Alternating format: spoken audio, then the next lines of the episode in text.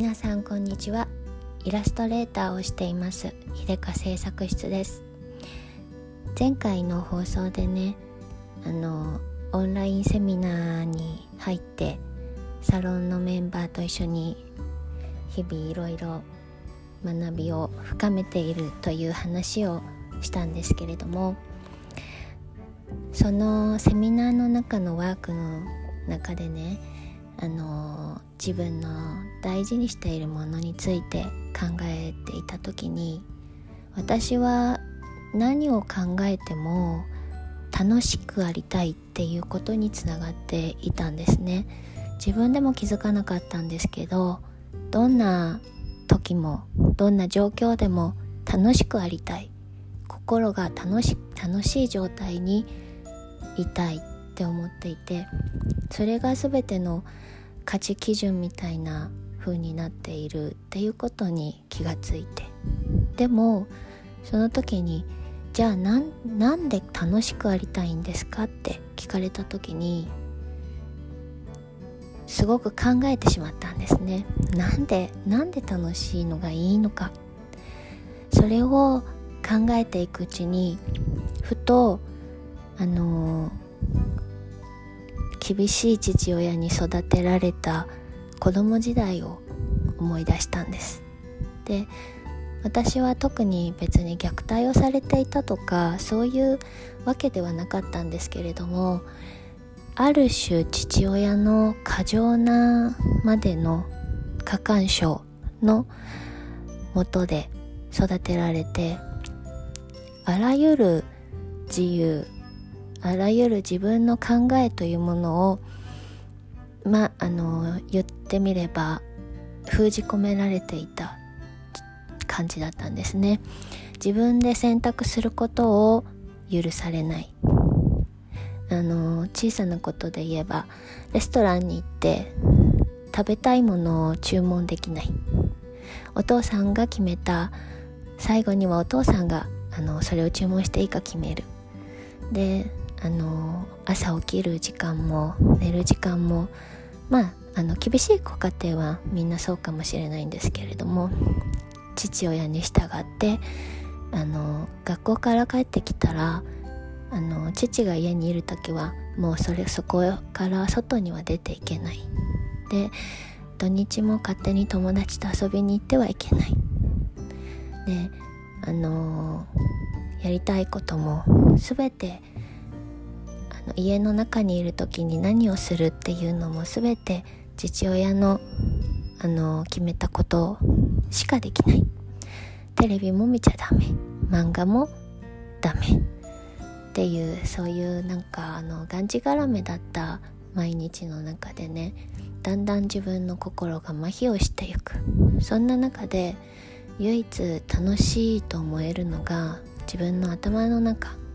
心の中で何かを想像したり脳内トリップをして他の誰かになってみたりとかそういうところに楽しさを見出していたんですね。なのでなんというか体が体のがね物理的に不自由でも心だけは自由でありたい。とにかく楽しくありたい。その楽しさというか楽しい状態っていうのにものすごい憧れがあったんですね。それが大人になってからも強い執着になっていてあのそれに気づいたのが本当に最近 でこんなに長く 自分をやっているのにそんなことにも気づかなくて、うん、なので非常にサロンでの学びは大きいんですけれどもその何でしょうね自分の全てのあの根源が子供時代の傷にあったっていうことにことを認識して正直多分どっかで分かってたことだとは思うんですね。分かってたけれどもあえて向き合わなかったあえて見えないふりをしていた。そこにあのちゃんと正面からスポットライトを当てて確認した確認することができた。そこであの自分の根っこを見た。そんな感じがしました。それであの、前回もお話ししたように久しぶりに絵を描いたっていうことなんですけれどもその過程のね心の在り方とかをノートの方にエッセイとして書いたんですけれども今日はちょっとそれをね読もうかなと思いまして。ノートの方でね読んでくれてる方も結構いて嬉しいので私の自分の声でね一回読んでみたいなと思います。私の中の私へ向けて今年の初めに素敵な出会いをして素敵な仲間たちと知り合ってそして少しずつ私の中にいろいろな変化が生まれました。それは外へ向かっていくものではなく自分の内側の奥深く海の底へ潜ってゆくようなものでした。そして海の底に置き去りにしたままの小さな頃の私と再会しました。それは忘れたふりをして私の奥に閉じ込めていたしんどくて苦しくって真っ暗闇の過去の記憶の中にいる一りぼっちで傷ついて困り果てている小さなちびひでかでした。ギリギリのところで一生懸命踏みとどまっていた小さくて無力なかわいそうなちびひでかでした。せっかく大人になったのに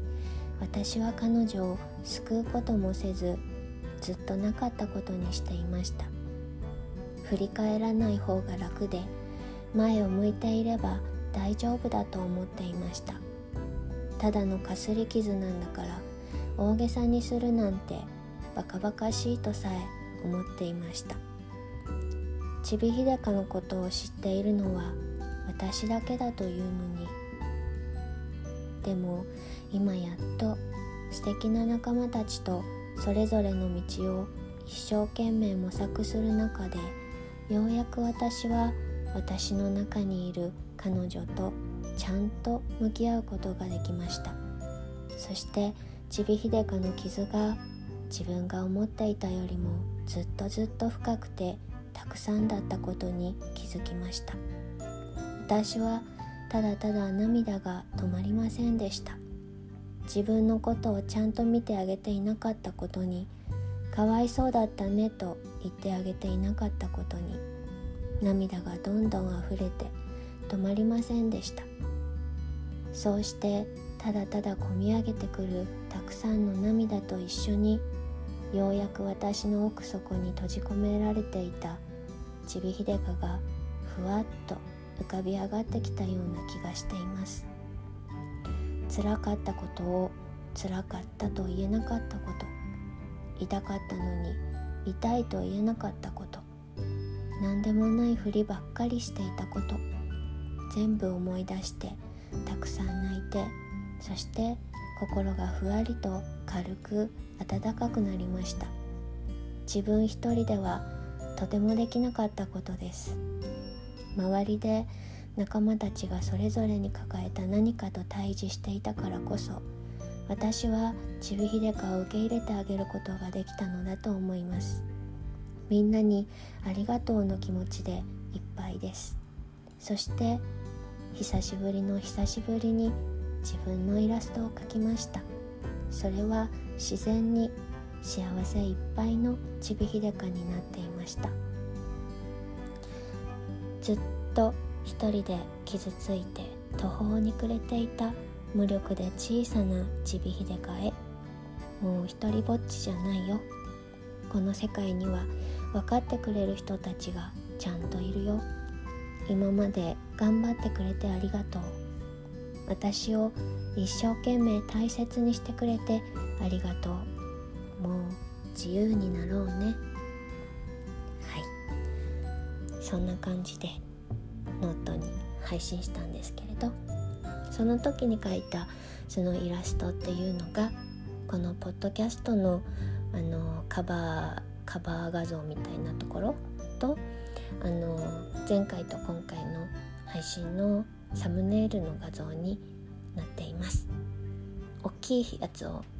ご覧になりたい方はねよかったら是非ノートの私のアカウントの方に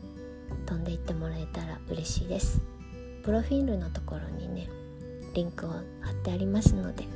ろしかったら是非覗いてみてくださいそれでは最後まで聞いてくださってありがとうございました。